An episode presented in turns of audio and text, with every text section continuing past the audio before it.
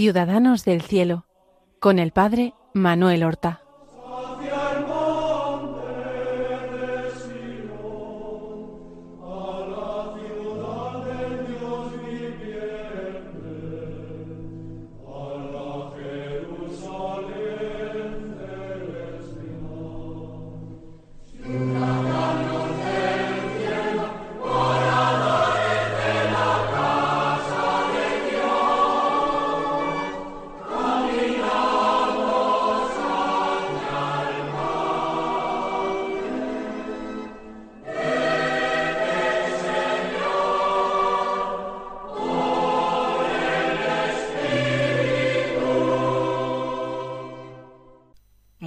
Buenos días. Damos comienzo a una nueva emisión de nuestro programa Ciudadanos del Cielo.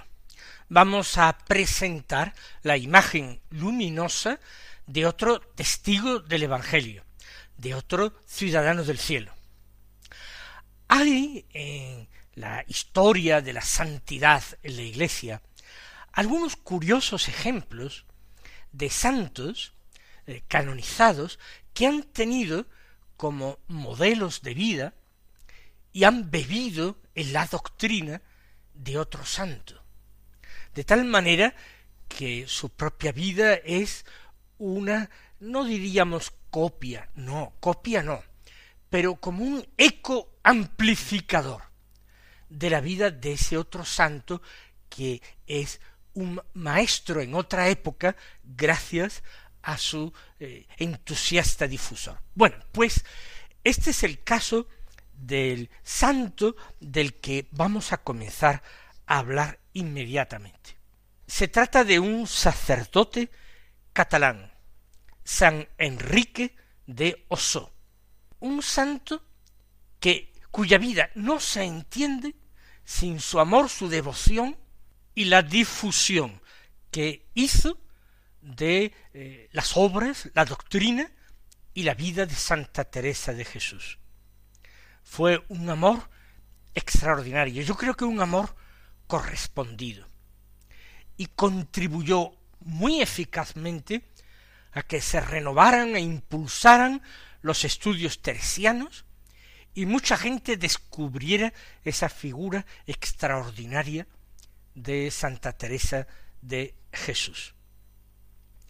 Pero vamos a entrar directamente en sus coordenadas eh, geográficas e históricas.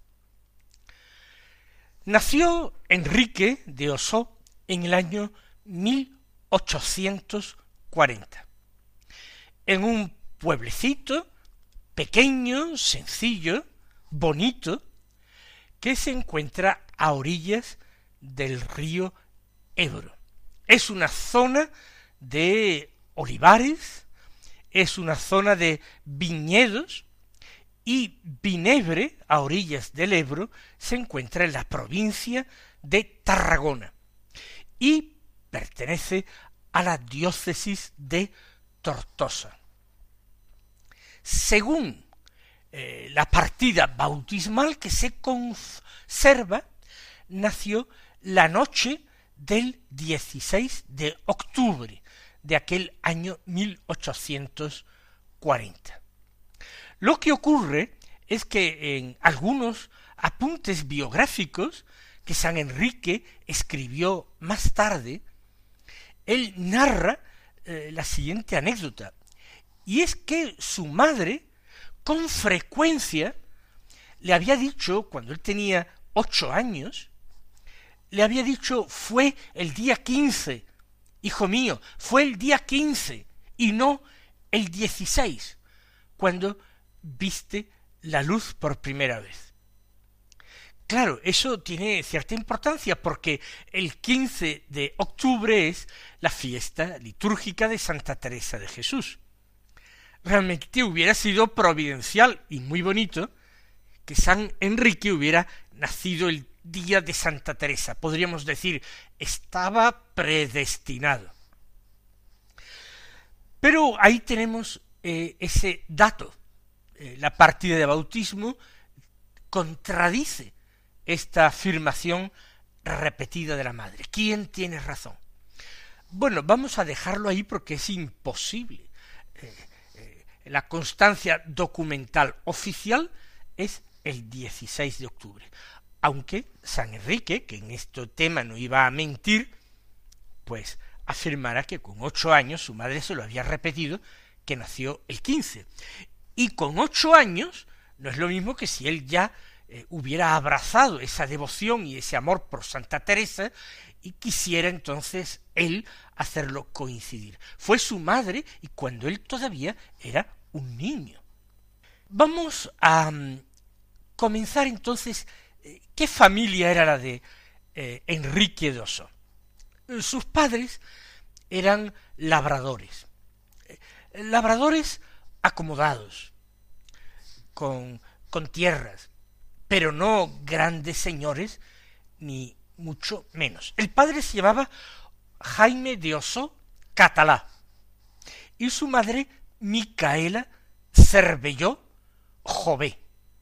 Tuvieron tres hijos y Enrique fue el pequeño. El hermano mayor se llamaba como su padre Jaime. En segundo lugar nació una niña a quien se le puso el nombre de Dolores. Y en tercer lugar, ya hemos dicho en qué año, 1840, nace Enrique y se le pone el nombre de Enrique Antonio. Eh, Antonio porque su abuelo materno tenía muchísima devoción por San Antonio de Padua y trató de inculcarla en su nieto. Enrique se bautiza al día siguiente de su nacimiento. Hay que decir que los padres, siendo buenos cristianos, tenían dos eh, temperamentos, dos caracteres bien diferentes. El padre era un hombre con un gran sentido práctico, organizador, un hombre con iniciativa. Y un hombre muy apegado a las cosas concretas, a eh, los negocios, a la gestión de la tierra. Mientras que la madre era una mujer mucho más piadosa. Y de hecho, cuando Enrique es pequeño, pues recibe una mayor influencia de su madre. Perderá a su madre cuando tenía solamente catorce años. Su padre en algunas cosas resulta más decisivo en su vida, pero su madre, el poco tiempo que estuvo con él, lo marcó más.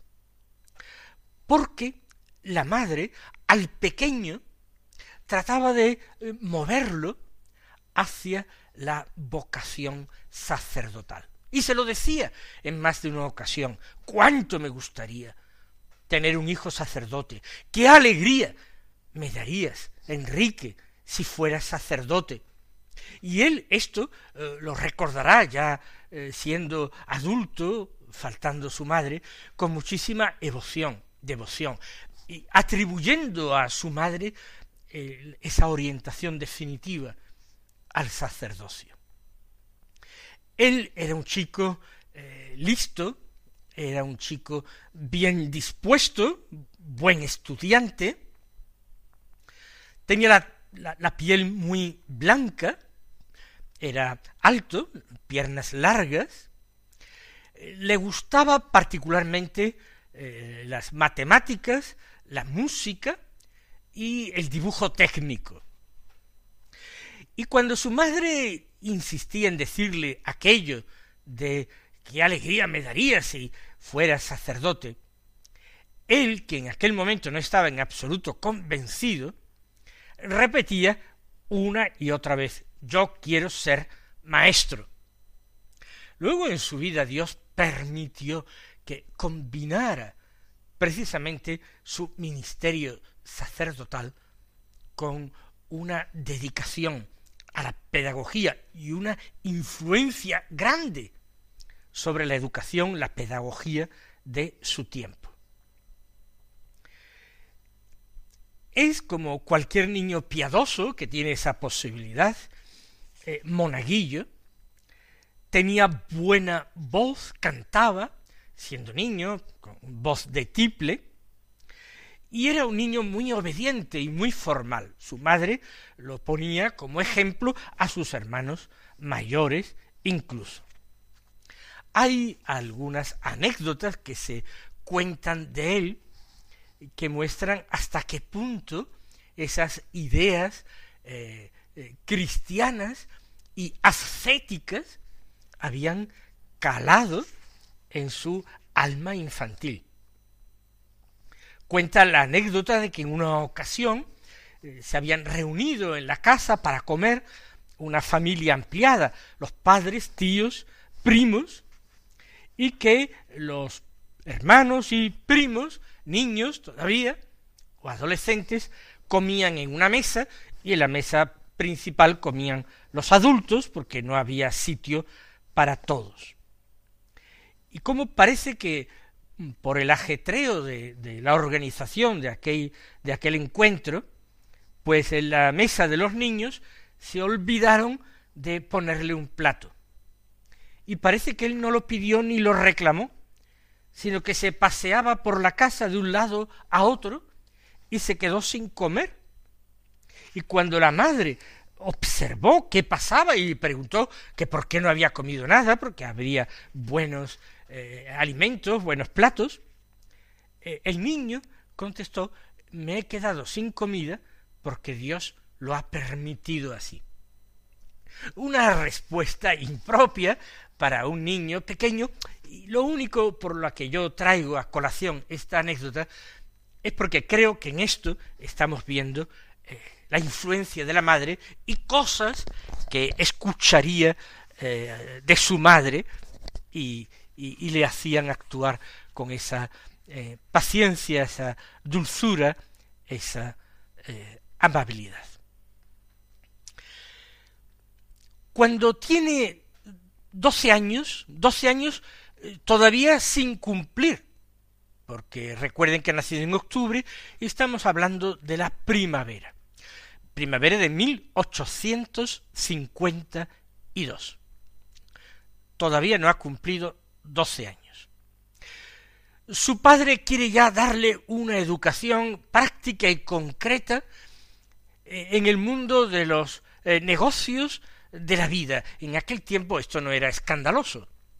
Y la familia, pues no era una familia eh, distinguida de rancio abolengo, por tanto, el padre, más que estudios profundos que lo llevaran a ser maestro o clérigo, prefiere la escuela de la vida.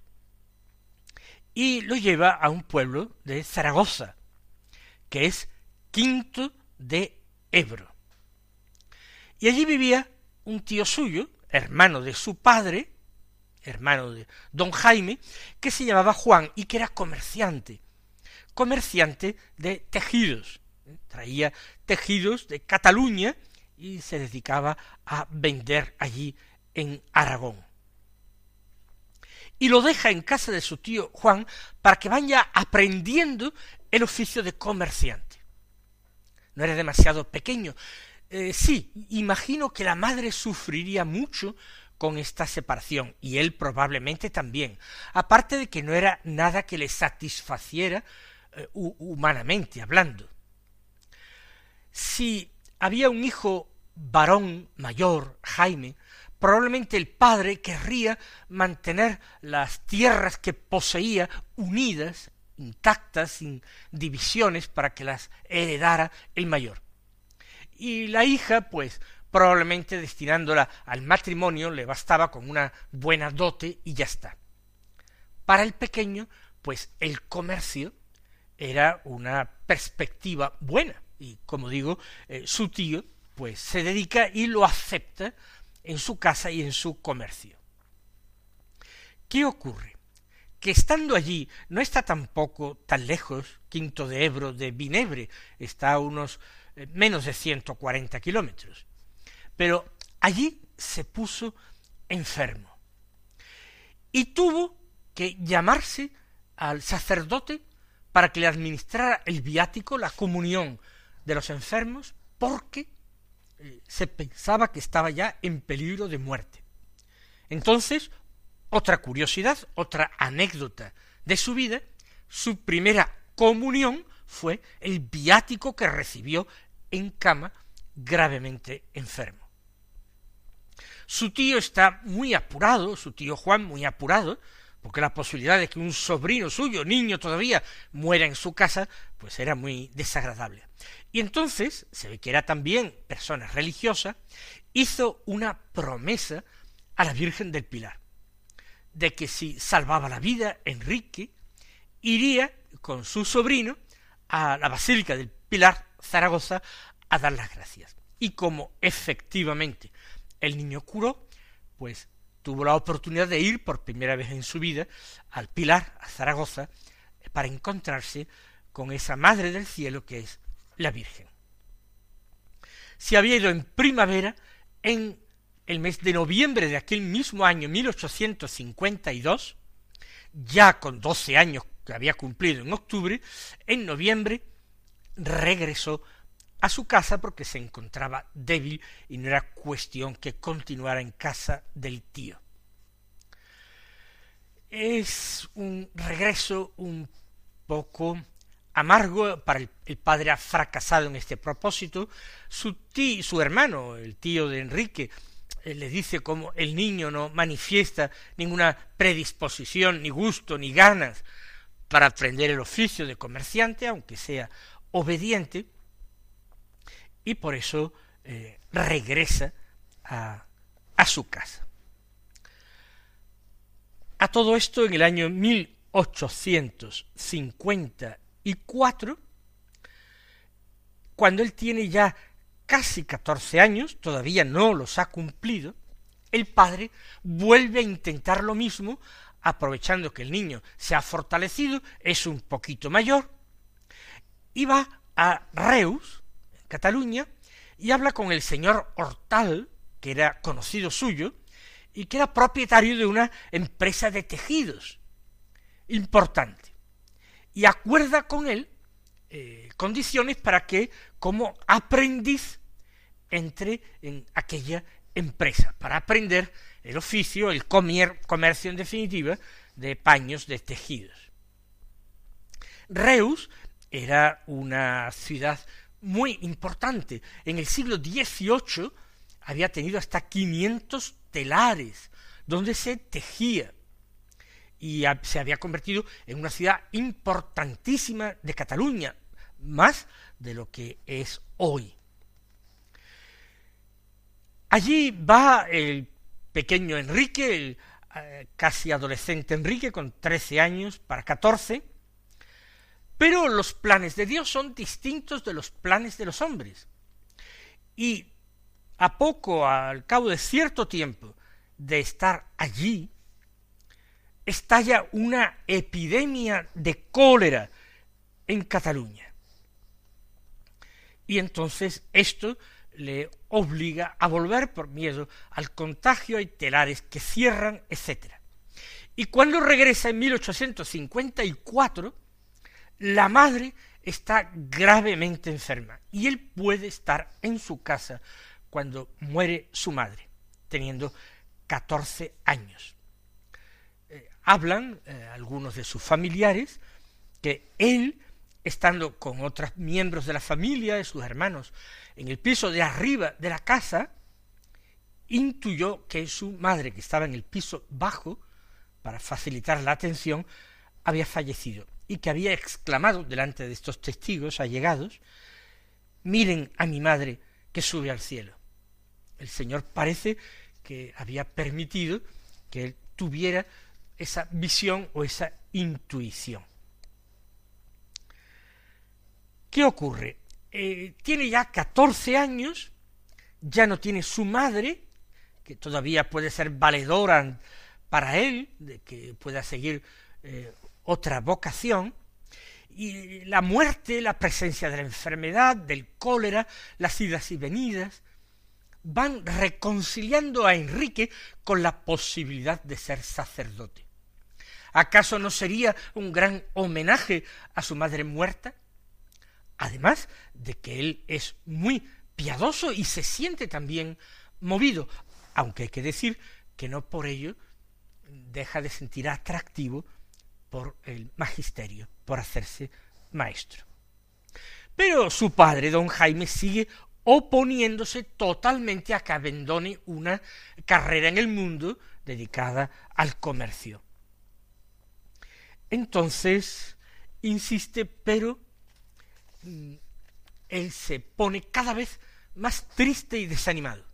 Y el padre lo vuelve a enviar otra vez a Reus con el señor Hortal a esta empresa. Ya ha pasado el brote más fuerte de la epidemia de cólera.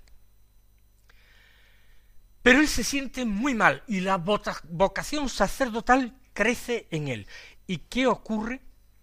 Pues que aquel mismo año de la muerte de su madre, en que se ha vuelto, se ha visto obligado a volver a Reus, 1854, no lo olviden, se escapa de Reus. Se escapa, huye, sin decir nada a nadie. Con, evidentemente, Reus comunican a la familia que ha desaparecido, pero sin poder dar ninguna pista. Es buscado por los alrededores de Reus. Nadie lo encuentra. ¿Qué ha hecho nuestro Enrique adolescente? Pues a pie recorrer ciento diez kilómetros a lo largo de varios días, desde Reus hasta Montserrat, hasta el monasterio santuario de Montserrat. Va, como hemos dicho, caminando, sin dinero, eh, sin llevar provisión de alimentos. Ha sido un impulso. Y durante estos días de caminata lo que hace es pedir limosna por el camino. En Reus, sin embargo, eh, aquel señor Hortal descubre que ha dejado una pequeña maleta donde él había traído sus enseres personales y que en la maleta traía algunos libros que hacían referencia a Montserrat y ofrece esa pista al padre a ver si se ha ido a Montserrat y el padre manda a su hijo mayor Jaime como él que vaya a Montserrat lo encuentra a su hermano y Enrique le dice que él quiere ser ermitaño, quedarse allí para siempre, dedicado a la oración, a la penitencia.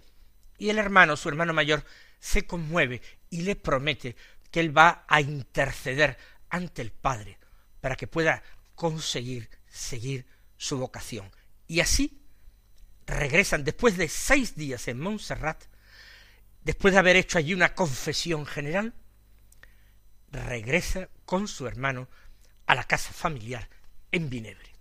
Hemos hablado de los primeros catorce años de su vida. La próxima semana continuaremos la narración de la vida y de las virtudes de este gran santo teresiano.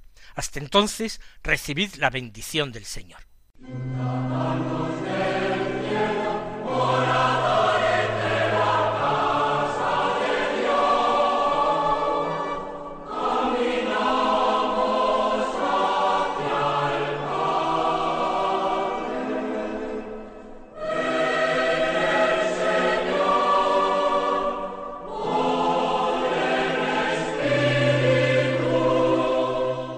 Han escuchado en Radio María Ciudadanos del Cielo con el Padre Manuel Horta.